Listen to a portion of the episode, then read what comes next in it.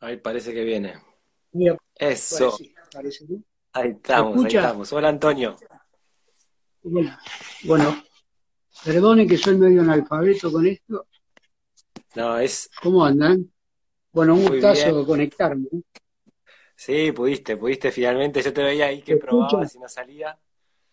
Eh, ¿Se escucha bien? Se escucha perfecto, perfecto. Súper bien. Ya hay un montón de personas conectadas, sí, sí. Bueno, Antonio es ingeniero agrónomo, pero más allá de eso, para mí es una persona especialista en agroecología, eh, en agricultura biodinámica. Yo lo conocí de ahí. Tiene mucha experiencia en esos conocimientos, pero llevados a la práctica. De eso vamos a charlar hoy, de una experiencia maravillosa que viene haciendo en Rosario, hace, hace más de 30 años, ¿no, Antonio? Corregime si... ¿Hace cuánto arrancó eso? ¿Como 30 años? 33. En el 87 empecé tímidamente y bueno, y todavía estamos ahí. En el año 87, que mirá qué casualidad que junto Remo y Mina también empezaron en ese año, no nos conocíamos, ¿no? Pero bueno. Mirá, qué bien. Remo y Irmina de Naturaleza Viva, por si alguien está escuchando ahí. Naturaleza Viva, una de las granjas pioneras de la biodinámica en Argentina, ¿no? Bueno, eh, tenerlo Antonio acá es nada, una, suerte enorme y, vamos a aprovechar todo ese conocimiento que tiene, toda esa experiencia que tiene. Voy a tratar de estar atento a las preguntas que vayan llegando, ¿sí? Eh, yo traigo acá las ganas de que lo escuchen es por esto de... Mm, eh, tengo esa idea permanentemente de tratar de ver cómo podemos llevar algo de lo rural a lo urbano, de cómo podemos sacarle un poco de cemento a la ciudad, hacer que el alimento esté más cerca, alimento de calidad, que no esté todo lleno de agrotóxicos, ¿sí? Eh, que no tenga que viajar dos mil kilómetros para llegarte un tomate a la puerta de tu casa y que esté a pocas cuadras, que se pueda generar empleo digno, que se puedan ver las caras el que produce con el que compra. Y todo eso no es un sueño, o sea, ustedes lo vienen haciendo hace muchos años y yo no entiendo cómo no lo estamos replicando a lo largo y ancho del país. Así que vamos a ir viendo un poco eso, vamos a ir viendo de qué se trata esto de los parques huerta, que le pueden traer muchísimos beneficios a la vida en la ciudad, ¿no?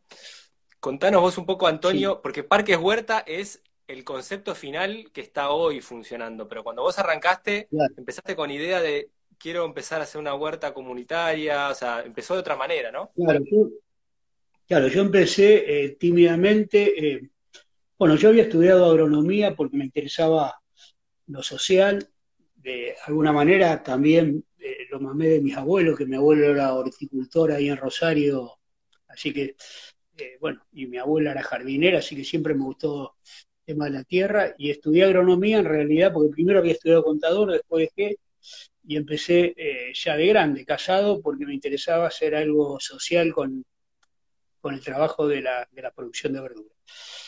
Y bueno, en un momento eh, yo empecé yendo a una de las villas de Rosario porque pensaba, si hay tierra, hay gente que está desocupada y que tiene conocimiento, mucha de la gente que vive en las villas venía del interior, digo, ¿cómo no podemos conjugar eso para hacer, eh, para producir verdura? Había, eh, era un momento también de crisis, había gente que no accedía a los alimentos, y bueno, así empezó tímidamente en uno, en uno de en las villas de Rosario, en toda esa primera etapa que lo cuento porque yo, yo con otra, otra compañera también fuimos ahí a la, villa esta y decíamos para hacer una huerta comunitaria.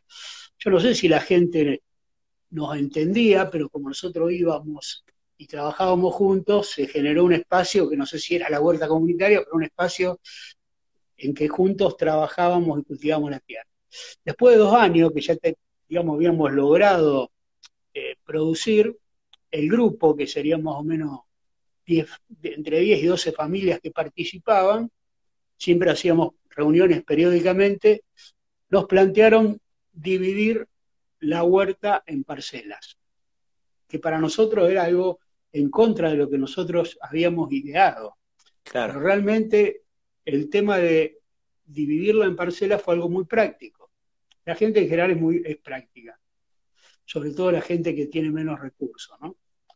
Y entonces nos dimos cuenta que eso es algo muy práctico después nosotros lo llevamos a, a los espacios. ¿Por qué? Porque cada uno puede desarrollar todas sus potencialidades, todos tenemos distintos tiempos.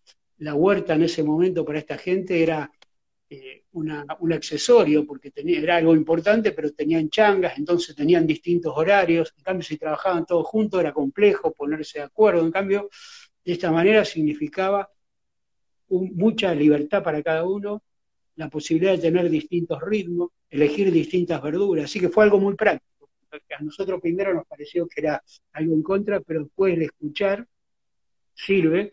Bueno, y esto después nosotros lo pudimos llevar después a, a todos los espacios con los que trabajamos después, ¿no es cierto? ¿Algo en contra pensabas por qué? ¿Cómo? ¿Pensabas que podía hacer algo en contra? ¿Por qué? Porque... no teníamos la idea de... claro, pensábamos que era comunitario solo si todos trabajan eh, juntos en el mismo momento y en el mismo lugar. Sin embargo, siguió siendo para nosotros una experiencia social, comunitaria, porque bueno, se trabaja en el mismo espacio, pero cada uno tiene eh, esa libertad, esa parcela, y tiene sus distintos ritmos, y después hay cosas que se comparten, ¿no es cierto? Mucho de lo que se hace se comparte. Pero bueno, esto lo cuento porque fue lo que nosotros después eh, pudimos implementar, esta metodología también de trabajar eh, mucho a partir de lo práctico, no tanto de la, de la palabra, sino, y, y es una cosa que eh, con la gente eh, más, eh, con menos, digamos, menos racional, pero más de corazón, se da mucho eso de que uno se vincula a partir de lo vivencial y de lo concreto. O sea, son gente casi todo corazón, la gente más simple, y uno se, con esta gente se conecta no tanto con, con la palabra, sino con los gestos, con lo que uno construye en común. Bien, bien. Y de esa huerta comunitaria que se arrancó, decías, pasaron dos años, encontraron que tenían producto y ahí, o sea, producto, digo, verduras para cosechar, para ofrecer. Claro. Bueno, y ahí, bueno, después dividimos la huerta, e, esta, esto sí, después se fueron dando cosas especiales, ¿no es cierto? Porque nosotros queríamos, eh, al tener relativamente éxito. Teníamos también una huerta, yo vivo acá en un barrio, con la vecinal también había terrenos bandidos, teníamos otras huertas, teníamos algo con las escuelas, y pensábamos que podíamos, eh, yo trabajaba de otra cosa, y, bueno, pensábamos que esto podía tener apoyo del Estado, y bueno, fuimos al municipio para ver si, si les interesaba, y bueno, tuvimos un tiempo hasta que fueron a ver los lugares, nos dijeron eh, medio sí que iban a probar. Y fíjate vos que el mismo día que nosotros estábamos ahí en el municipio, eh, ya eh, por formalizar, aparece alguien de INTA que iba a empezar Pro Huerta, el programa Pro Huerta INTA, y que bueno, a ellos les venía buenísimo que ya hubiera una experiencia, porque no había experiencias concretas, era todavía una idea lo de Pro Huerta, así que nosotros fuimos los, los primeros. Yo fui el primer contratado después, bueno, después de un año o dos que empezó Pro Huerta, eh, fui el primer contratado a nivel nacional por, por, esta experiencia. Y esto fue, bueno, tuvo eh, en una primera etapa, además de las huertas eh, comunitarias, en Rosario todavía era bastante rural. Había, sobre todo, nosotros trabajamos mucho en, en los asentamientos rurales, en las villas, y la gente tenía espacio en el fondo. Y bueno, nosotros íbamos al, decíamos, pateábamos la villa, íbamos a la, a la, villa, y siempre veíamos que había, empezábamos viendo que había alguna gente que tenía alguna planta, incluso algo que había traído de su lugar del campo. Era como un, a pesar que habían venido a la ciudad para, en un principio no querían saber nada con la tierra, porque bueno, en el campo no habían tenido eh, buena experiencia económica, pero habían traído un pedacito de su, de su lugar. Y entonces empezábamos por esa familia, ¿no es cierto? Golpeábamos, le decíamos si, podíamos, y bueno, y así se fue dando toda una primera etapa que nosotros le llamamos de efecto contagio. Al mismo tiempo íbamos a la escuela del barrio para hacer también con los chicos y con los docentes la, la actividad. Bueno, luego fue pasando el tiempo y después del 2002 que fue una crisis muy grande. En las crisis, viste, la, yo digo que son oportunidades porque las estructuras, generalmente de las instituciones, eh, se mueven y uno, si presiona un poquito, las tensiona, eh, uno puede introducir cosas nuevas. Y bueno, y el 2002 fue una oportunidad para nosotros porque, bueno, nosotros teníamos toda esta experiencia anterior.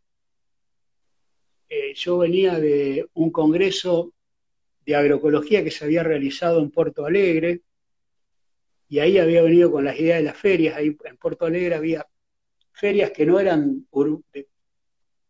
de, agricultores urbanos, sino que eran de, pequeños agricultores rurales.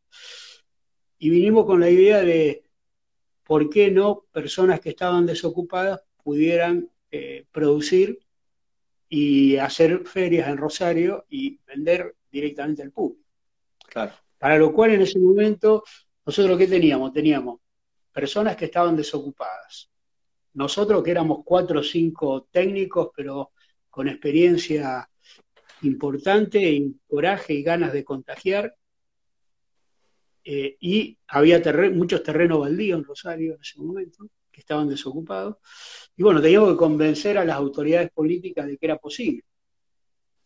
Porque era medio, parecía medio loco una, una idea, esto fue en febrero, empezó, nosotros empezamos en febrero de 2002 y en septiembre, a fin de septiembre, inauguramos la primera feria. Era medio extraño eh, para, para las autoridades, que gente que está, incluso para las mismas personas que empezaron a trabajar con nosotros. Ellos no, viste que la verdura no, es algo valorado, entonces yo, sí, eh, eh, trabajaban y producían y todo, y cuidamos mucho para llegar a, ese, a esa feria con todo, pero no sé si ellos pensaban que se iba a vender todo. Creo que había una empatía con nosotros y nos creían, ¿viste?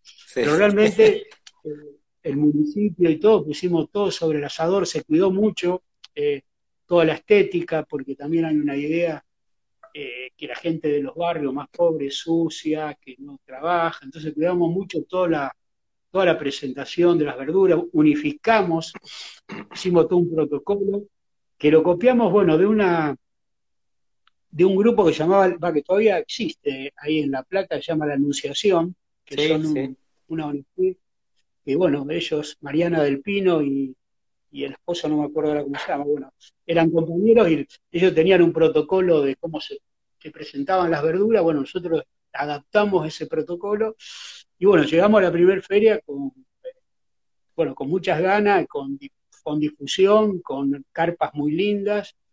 Y bueno, la primera feria se vendió en dos horas, se vendió todo.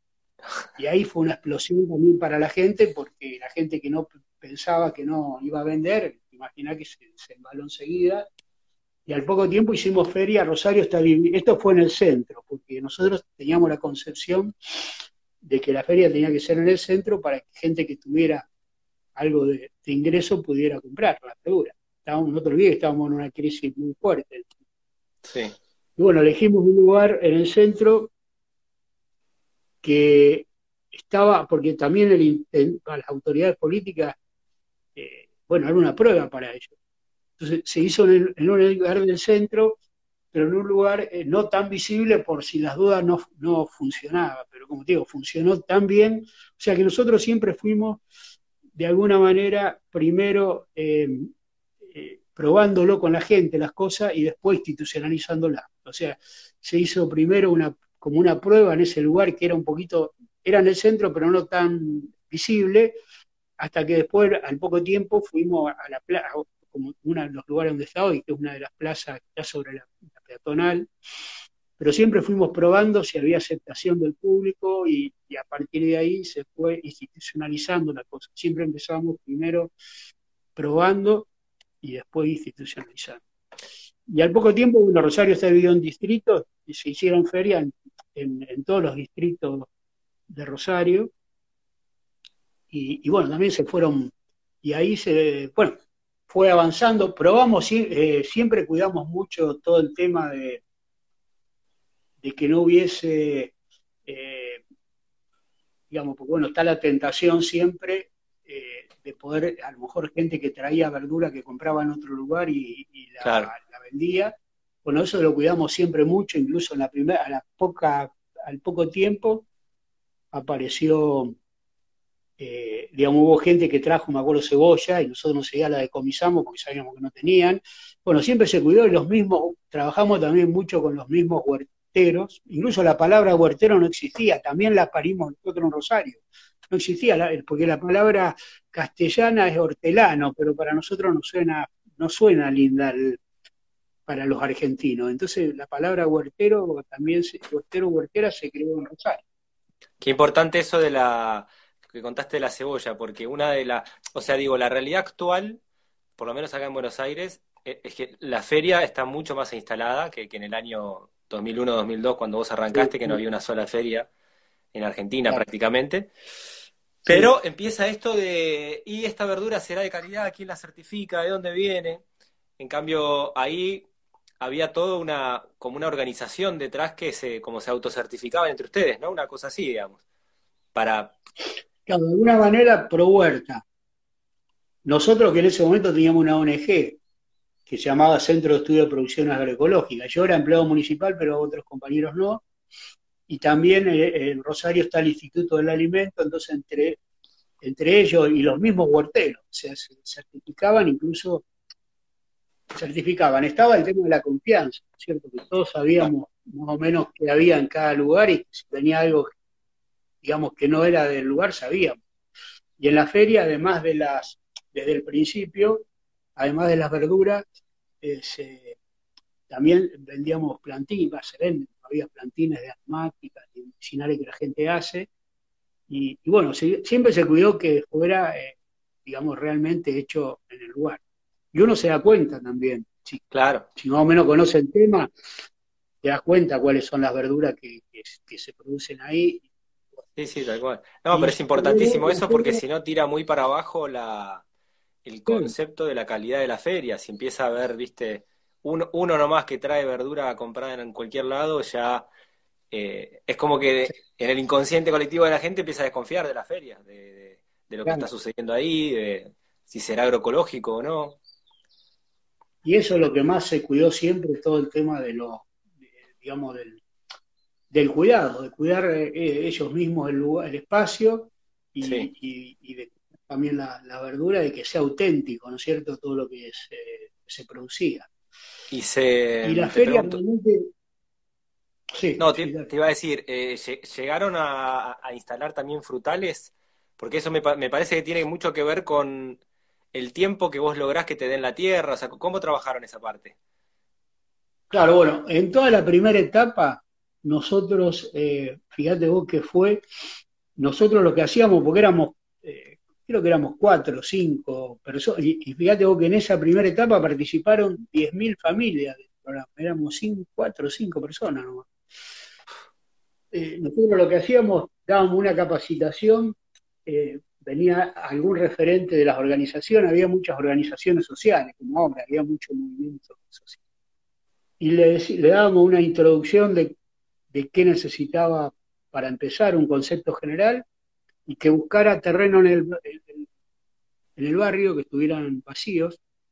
Había una ordenanza municipal que nunca se había aplicado, que los terrenos baldíos se pueden prestar para este fin y que el Estado lo exime del impuesto. Ah. Entonces, bueno, lo que hacíamos era ir al terreno y si estaba vacío, lo empezábamos a ocupar, que llamamos usurpaciones pacíficas. Si aparecía el dueño, le decíamos, mira, te lo vamos a cuidar, vos podés pues, firmar un convenio, a lo hacía la gente en el barrio, ¿cierto?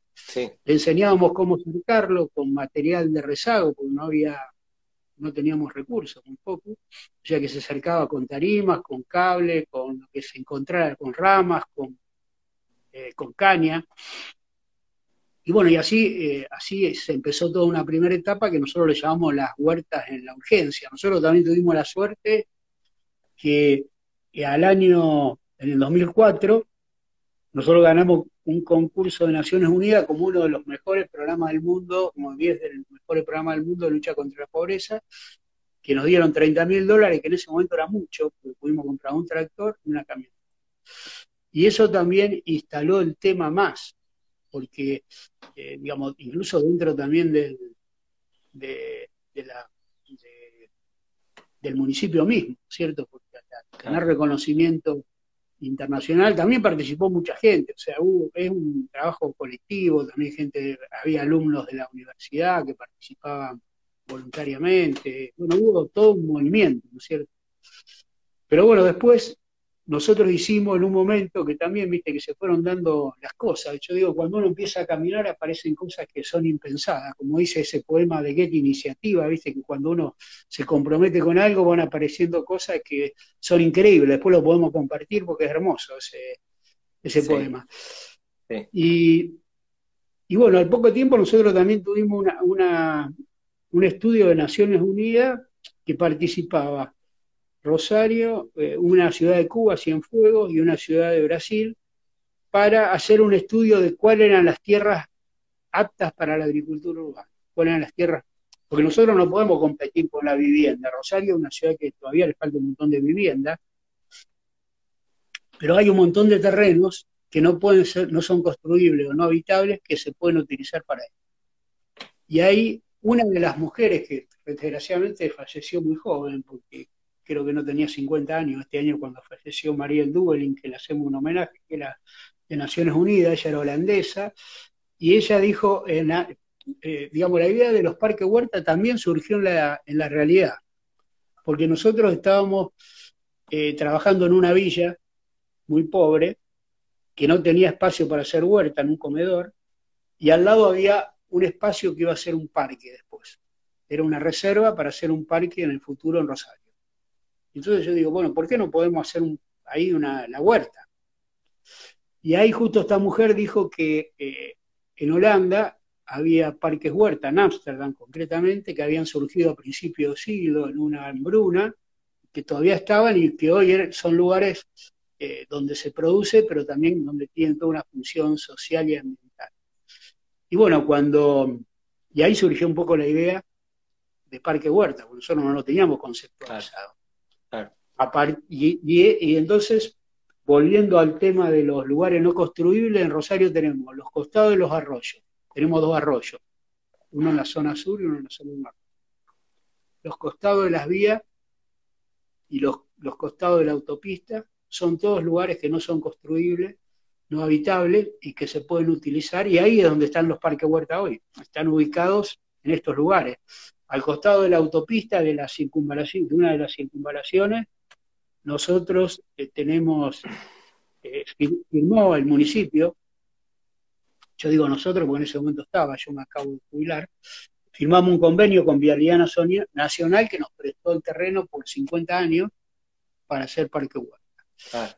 A Vialidad le convino porque ellos no tenían que cuidarlo más del lugar, sino que se hacían cargo nosotros, y a nosotros nos, nos vino buenísimo porque pudimos parar ahí esto.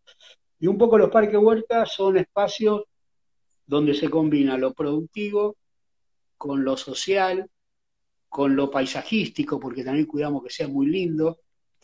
Y, eh, por primera vez tuvimos esto, recién lo pudimos eh, eh, inaugurar el primero en el año 2008, o sea que pasó bastante tiempo, porque también se necesita, bueno, riego, infraestructura mínima para hacerlo pero eh, fue algo, es algo maravilloso porque se combina lo paisajístico con lo social, con lo ambiental, con lo educativo, porque ahí eh, tenemos colecciones de plantas medicinales, se hace compostaje, bueno, se da toda una, eh, una sinergia en distintas cosas y con el barrio, ¿no es cierto? Sí, sí, sí. No, y acá ni, ni pensar, vos ibas nombrando cosas, decías los costados de las autopistas, pero ¿cuántos espacios militares sin uso? O espacios que tiene la iglesia o, terrenos abandonados. Hay por todos lados espacios, o sea, digo, si se quisiera implementar esto, espacio me parece que todavía hay muchísimo. Qué mejor que transformar un eh. espacio militar que andás a ver el pasado que tiene en algo comunitario, creativo, que produce alimento de calidad, o sea... Eh, claro, incluso yo había, había pensado en su momento en la ESMA, en un lugar tan triste, ¿no es cierto? Incluso presenté un proyecto hace poco que es eh, para hacer un parque huerta, porque ahí también se, resignificaría un lugar donde hubo tanta muerte, tanta cosa desagradable en algo vivo que remite al futuro, ¿no es cierto? Porque ahí se podrían integrar jóvenes a lo mejor que están con, eh, bueno, con problemas o que están desocupados y que la huerta ofrece la posibilidad de también de... Yo siempre cuento una anécdota de una de las mujeres que decía, me decía, don Antonio, la huerta me abuena, y es verdad, o sea, trabajar, una palabra que no existe en realidad, pero como que el trabajo con la tierra uno lo hace eh, bueno, lo hace entrar en otro ritmo, en volverse mejor persona, en... Sí, ahora, ahora fíjate vos una cosa, ¿no? Eh, alguna vez ahí charlábamos como hace no tanto, eh, todo lo rural, la huerta, estaba desvalorizado, estaba visto como... No era ese trabajo que vos querías aspirar. Y ahora, después de unas cuantas generaciones de tanta tecnología, tanta cosa material y demás, cuánta gente urbana está volviendo a darle valor al trabajo de la tierra, a, la huerta, e, e, está cambiando ese concepto. Por eso yo creo que es un momento ideal, ideal para tratar de, traer un poco esta idea del parque huerta a otras ciudades, ¿no? Claro, nosotros tenemos los parques huertas, tenemos lo que le llamamos corredores verdes de las vías, que son los costados del ferrocarril, que desgraciadamente también está privatizado desde el, nodo central argentino, pero que nosotros también firmamos un convenio y a ellos también le conviene. Y este surgió a partir de, la, de una vecinal que había en el barrio, porque ahí había mucha basura, viste que en estos lugares que no son de nadie se acumula basura. Y bueno, vino la vecinal a pedirnos a ver si podíamos hacer una huerta. Siempre al principio, viste, es como como los niños para que desarrollen la defensa. No es fácil, Uruguay se, se hace mágicamente, sino que hay siempre cosas que impiden hasta que eh, si uno insiste se va generando el espacio y hoy uno es la verdad que ese lugar es muy lindo, tenemos una colección de, de, plantas aromáticas, medicinales, de árboles, tales, maravilloso en un lugar que era un basural. Entonces para el barrio también era un alivio, incluso ahí se daba generalmente acá, no sé si pasa lo mismo en Buenos Aires, está la gente de la vía para afuera, es como la gente más pobre, y de la vía para acá era la gente que está un poco más acomodada. Bueno, y esto permitió, al primero había roce y después permitió un encuentro entre estas dos eh, realidades, y también el tema que cualquier terreno, nosotros también hicimos un estudio de eso, porque todos los terrenos que nosotros empezamos eran si hubiese venido un agrónomo convencional, hubiese dicho acá no se puede hacer nada, porque eran tierras que le habían sacado del horizonte A para hacer ladrillo, la parte fértil, o bajos del arroyo que eran salinos, o lugares que había basura. Pero cuando uno se compromete, es increíble eh, cómo aparece eh, las cosas y en poco tiempo, no es verdad lo que dicen los algunos, va, ecologistas, que para reconstruir la tierra se necesitan, no sé, 100 años. Nosotros tenemos lugares que han sido un, basural y que al poco tiempo se empiezan a aparecer incluso, bueno, hay estudios después de gente de la universidad, ¿no es cierto? Aparecen eh, insectos, plantas, pájaros que no había, no creíamos que no estaban, no había más en Rosario, o sea que enseguida cuando uno empieza a transformar el lugar, y en la ciudad tenemos tantas cosas para reciclar, hojas en el otoño, cortes de pasto eh, en la época de verano, los residuos del, domicilio, y, enseguida se, bueno, a lo mejor hay estiércol, nosotros también acá hay un frigorífico que nos da estiércol y todo eso para mejorar la tierra, en poco tiempo se mejora si hay gente con ganas, ¿no? Claro, sí, sí, sí, sí, se empieza a generar de un espacio abandonado un lugar que, además es por ahí la gente no está acostumbrada, o sea, un parque huerta es hermoso en el sentido de no solo que te da verduras, sino que tenés flores medicinales, bueno, yo te decía, frutales, ¿llegaron a poner frutales también o, no?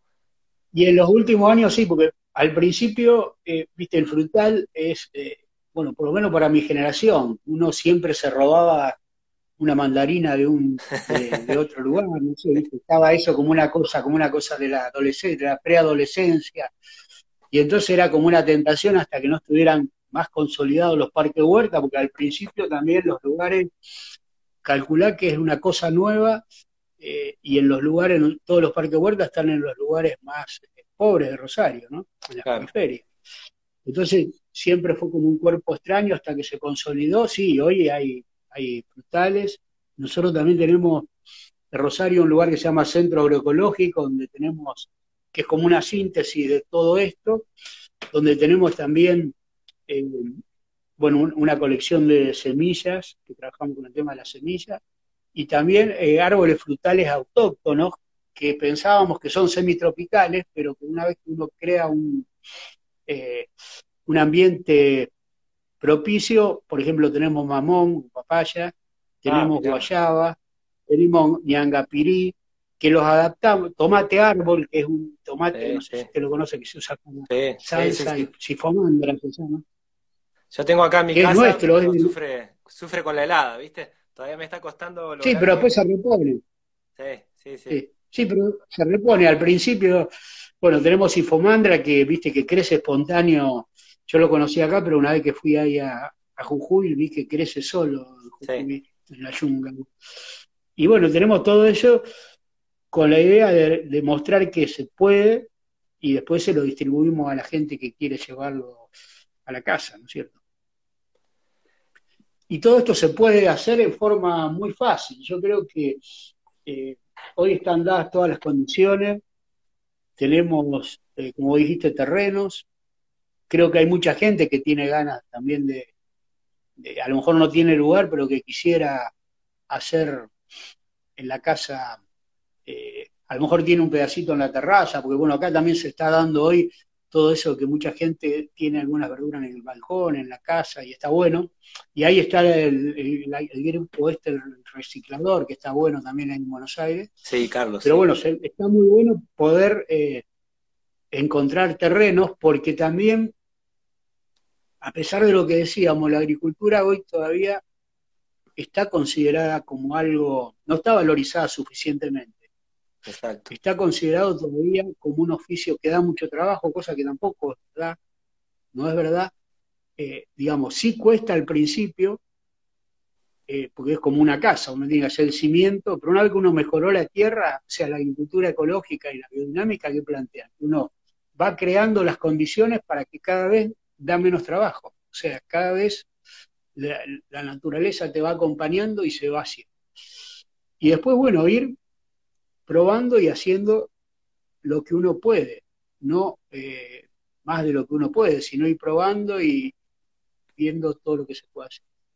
También han dado, digo, también dieron bastantes pasos ustedes con la implementación de todos los preparados eh, a partir de plantas, ¿sí? Ortiga, consuelda, cola de caballo, tiene bastante formalizados, digo, de pasar a hacer algo que cada uno hacía algo que le había pasado a la Fórmula 1, ya lo tienen bastante armado, institucionalizado, digo bien, ¿no? Eso. Sí, sí, sí, incluso lo estandarizamos, porque también estas cosas, eh, bueno, hay desgraciadamente para muchas de estas cosas también hay intereses mezquinos, y bueno, y pasó en Francia, yo en un viaje que había hecho a España, porque en una época daba clase ahí en España, eh, había un libro que se llama Plantas que curan plantas, que yo lo tengo disponible, después si quieren lo puedo compartir, de la editorial de la fertilidad de la tierra, y cuenta ahí que en, Francia los quisieron prohibir a los preparados para que eh, algunas empresas eh,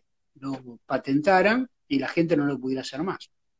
Y hubo todo un movimiento para institucionalizarlo. Y lo que pasa allá, esto fue en el 2010, después pasa acá. ¿no? Entonces, ellos qué tuvieron que hacer? Tuvieron que estandarizarlo, o sea, decir, hacer un protocolo para ver cómo se hacen bien, para que no, porque también hay una fantasía que todas estas cosas no necesitan profesionalidad, y sí, son fáciles, pero hay que hay que hacerlo con, con niño, con amor y bien, porque también si no hay gente chanta que hace cualquier cosa.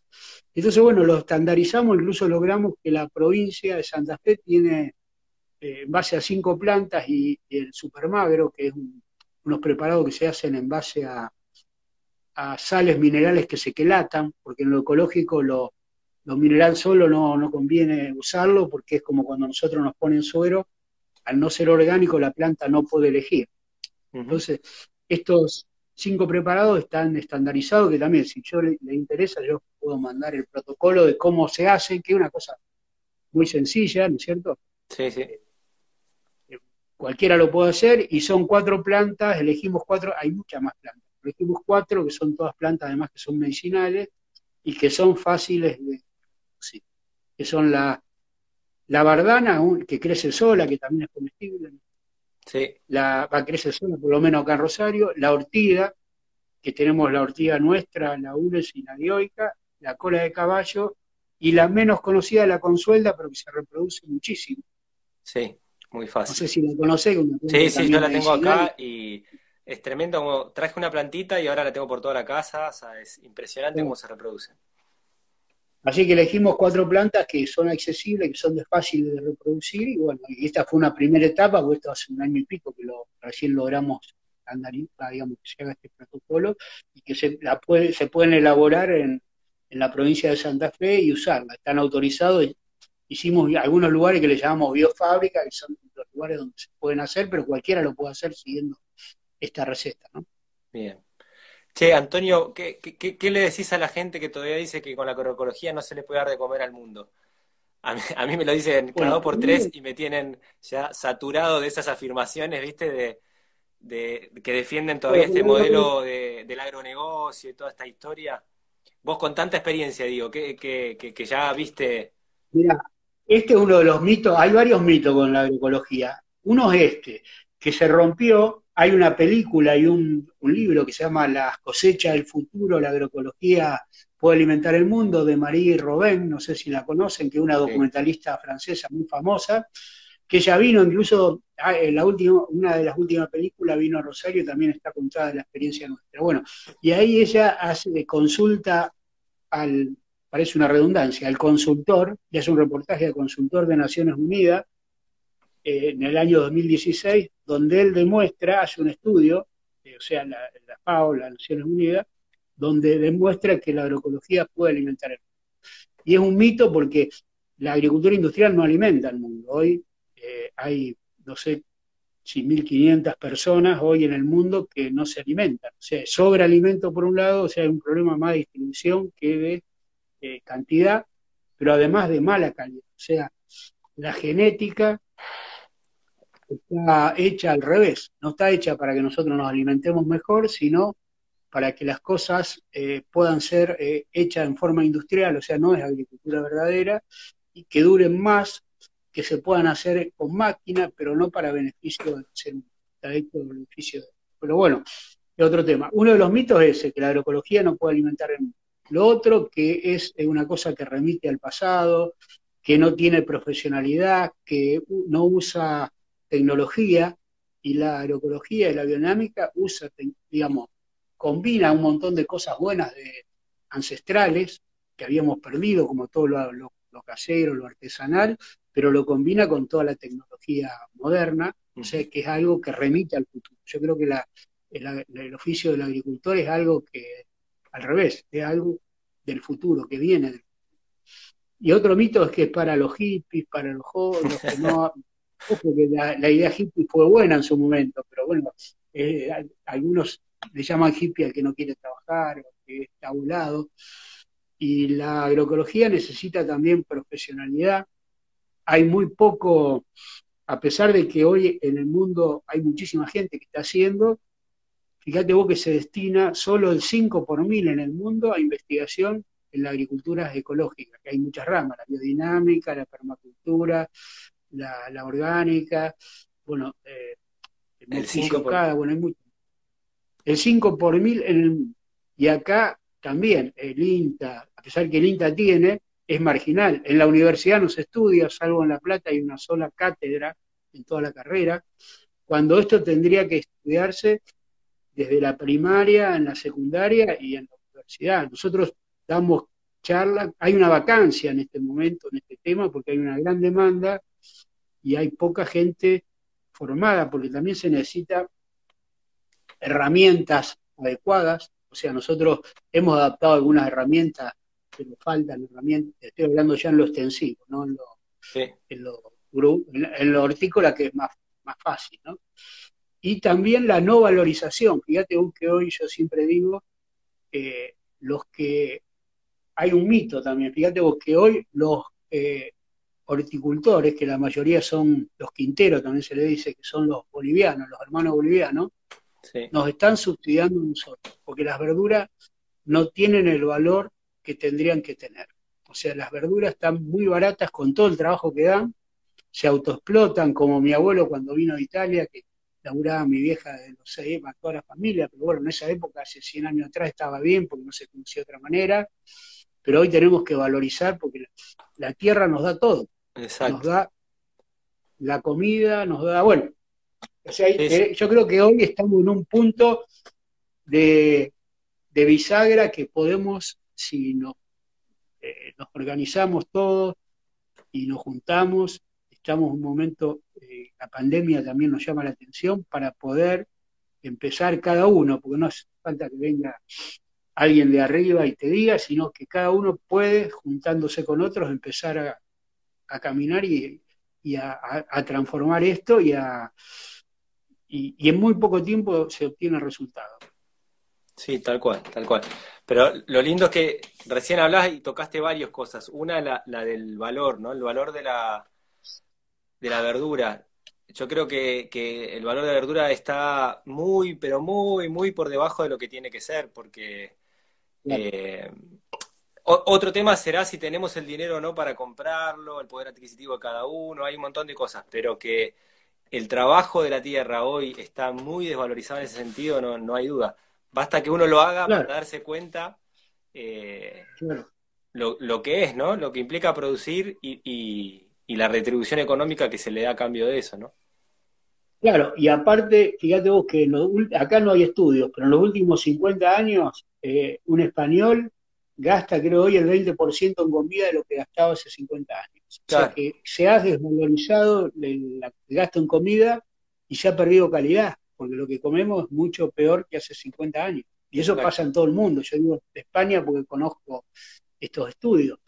Pero yo creo que tenemos que tomar conciencia y, creo que si alguien no puede pagar la verdura, bueno, hay que buscar la forma, así como acá, por ejemplo, para que venga General Motors, el gobierno le eximió de impuestos, lo subsidió, digamos, lo promocionó. Se llama, cuando para las industrias se llama promoción industrial, y si es para los pobres se llama subsidio. Fíjate vos que las palabras como pesan, una cosa es promoción y otra subsidio, que es como algo sub.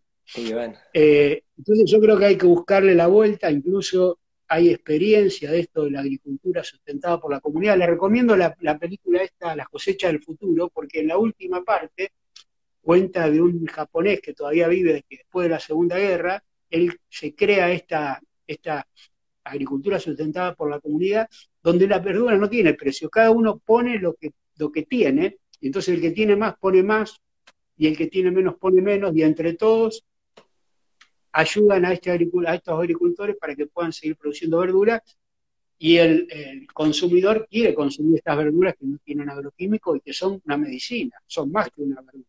Tal cual, sí, y son modelos muy interesantes. Acá está la gente de Janus o Janus, sí, en el, en el sur, con, la biodinámica, con un modelo medianamente parecido a esto, que es muy interesante la comunidad sustentando la, producción de su comida, ¿no?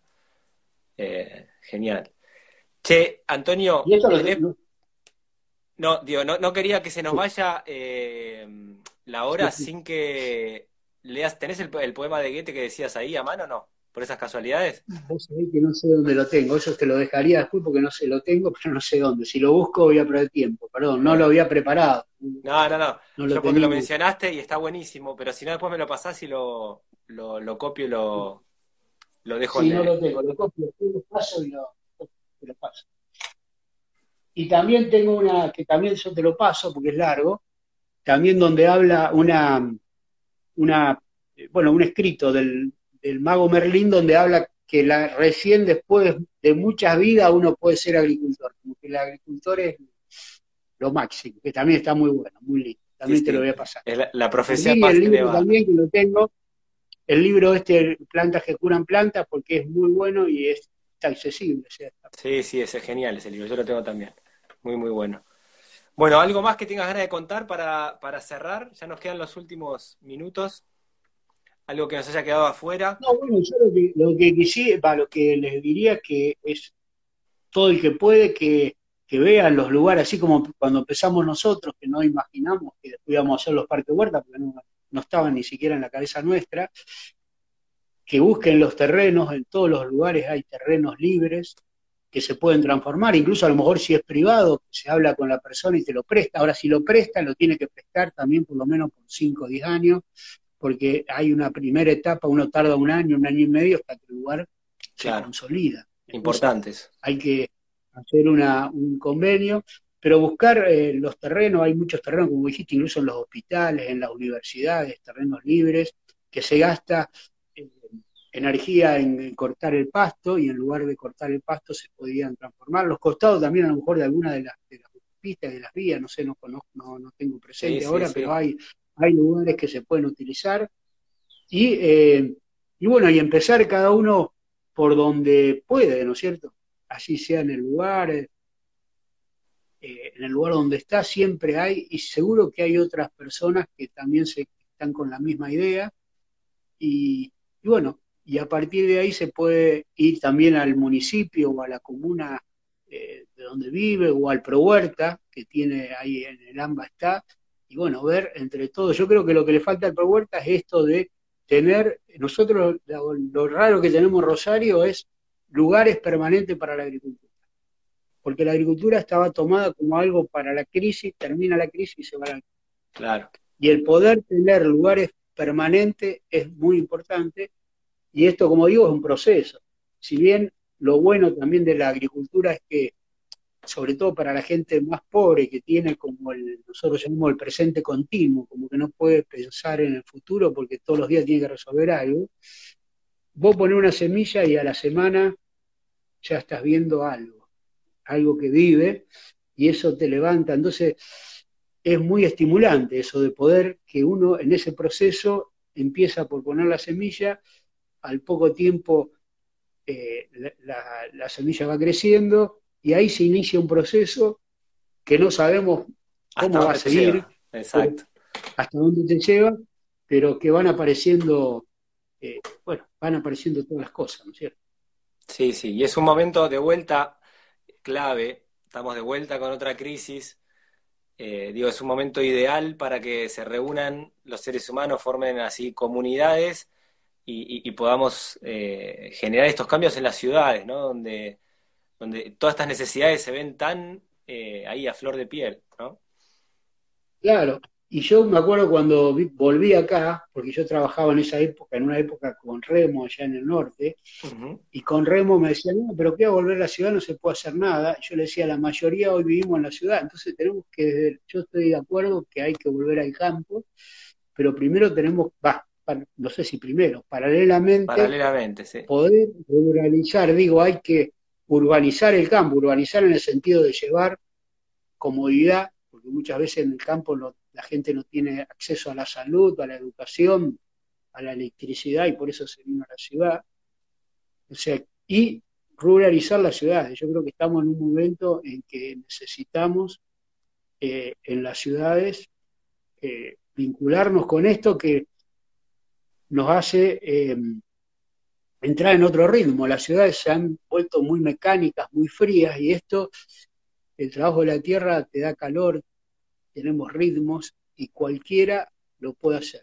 O sea, lo puede hacer de una persona eh, adulto mayor, como nos dicen ahora los ancianos, hasta un niño, incluso las personas a lo mejor mayores que tenemos menos posibilidad de hacer cosas físicas, juntarnos con, con los niños y con los jóvenes y transmitirle todo eso, se da toda una conexión. Y también rescatar eh, todo el conocimiento de las personas del campo, ¿cierto? Porque también todo el tema de las plantas medicinales, yo aprendí muchísimo, acá en Rosario hay mucha gente de Corrientes, que no son guaraníes, pero tienen cultura guaraní, y yo aprendí muchísimo todo el tema de plantas medicinales, que también es un tema clave para poder hacerlo también en la, en la ciudad, en un pequeño espacio. Las plantas aromáticas ayudan y a estar mejor, a conectarnos, a ver nuestra historia. El tema de la comida, también nosotros también en todos los parques huerta tenemos hornos, hornos esos urbanos, donde también eh, cocinamos, porque también se ha perdido el tema de cocinar, o sea, todo lo artesanal en un momento, mi, mi generación, yo voy a cumplir ya ahora en estos días 70 años. Yo cuando era niño, acá en Rosario, mi mamá hacía todo, se hacía casi todo casero. Claro. Ni, no se compraban galletitas, todo eso era algo para que se hacía en la casa. Eh, había eh, también animales, pequeños animales, frutales, y eso después se tomó como algo del pasado, como algo todo lo artesanal, como algo para pobres, para algo descalificador, y era todo lo industrial. Y creo que hoy estamos en un clic que la gente está volviendo a valorizar todo esto, y que bueno, depende de cada uno que lo podamos hacer. Tal cual. Y empezar, yo recién te escuchaba y pensaba, ¿no? En, generaciones de, niñas y niños que, puedan de vuelta ver eh, los ciclos de las plantas. O sea, los niños y las niñas que han crecido en la ciudad no tienen ni idea de dónde viene una plantita, o sea, un tomate, una zanahoria, no, no, ven la plantita crecer, mucho menos cosecharla y demás, ¿no? Entonces, los parques huerta también traen eso. O sea, esto de, que estén metidos en plena ciudad es que muchas más familias van a tener acceso a, ver estos ciclos, ¿no? Tan, tan esenciales para la vida. Así que bueno. Sí, y el espacio, aprovechar estos espacios para eh, también le llamamos como faros, o sea, son como pequeños oasis faros que llaman a, la conciencia, ¿no es cierto? Y pero no como una cosa teórica y abstracta, sino algo concreto, ¿no es cierto? Algo que nos, nos, permite vivir en el momento, ¿no? Exacto, exacto. Bueno, Antonio, te agradezco muchísimo ¿eh? el rato este, fue maravilloso escucharte. Nos quedaríamos ahí, pero ya se nos está terminando el tiempo. Así que. Bueno, yo te agradezco mucho, al contrario, y a todos los que están ahí poniendo cosas. Y bueno, y ojalá que se pueda concretar algo y que, bueno, que pase la pandemia y que pueda ir un día ahí a, ver o que ustedes puedan venir acá también a intercambiar. Eh, el llamado que hago es que cada uno se comprometa para hacer un poquito, aunque sea, y de juntarse con otro para empezar a que haya también ahí estos espacios con el nombre que, que el nombre lo de menos, pero espacios eh, socioproductivos, ambientales y bonitos, paisajísticamente bonitos ahí en Buenos Aires, ¿no? y que sean permanentes para esto. Tal cual. Igual la palabra parques huerta a mí me encanta, así que ojalá se multiplique. a mí también, pero digo, a lo mejor algunos por eso le pusimos, pero bueno. Ojalá los parques huertas se sigan multiplicando, que tenemos demasiado, demasiado asfalto. Claro. Y esto también es una forma de eh, nosotros buscamos que los parques huertas también sean patrimonio, que no, no, se pueda construir en esos lugares. Estos lugares queden permanentes como patrimonio bueno, de la ciudad, de la humanidad, ¿no? Exacto, exacto. Bueno, un abrazo grande, Antonio. Estamos ahí en, contacto, ¿eh? Espero, bueno, abrazo para el poema de, cuando lo encuentres. Mándamelo así lo Sí, sí, te mando, te lo mando el, poema y te mando también el. Bueno, el libro vos dijiste que lo tenés, así que lo voy a compartir y, ese, y ese, ese escrito de Merlín también. Están las dos cosas muy buenas. Bueno, un abrazo fuerte. Eh, gracias. gracias, estamos en contacto. Un abrazo.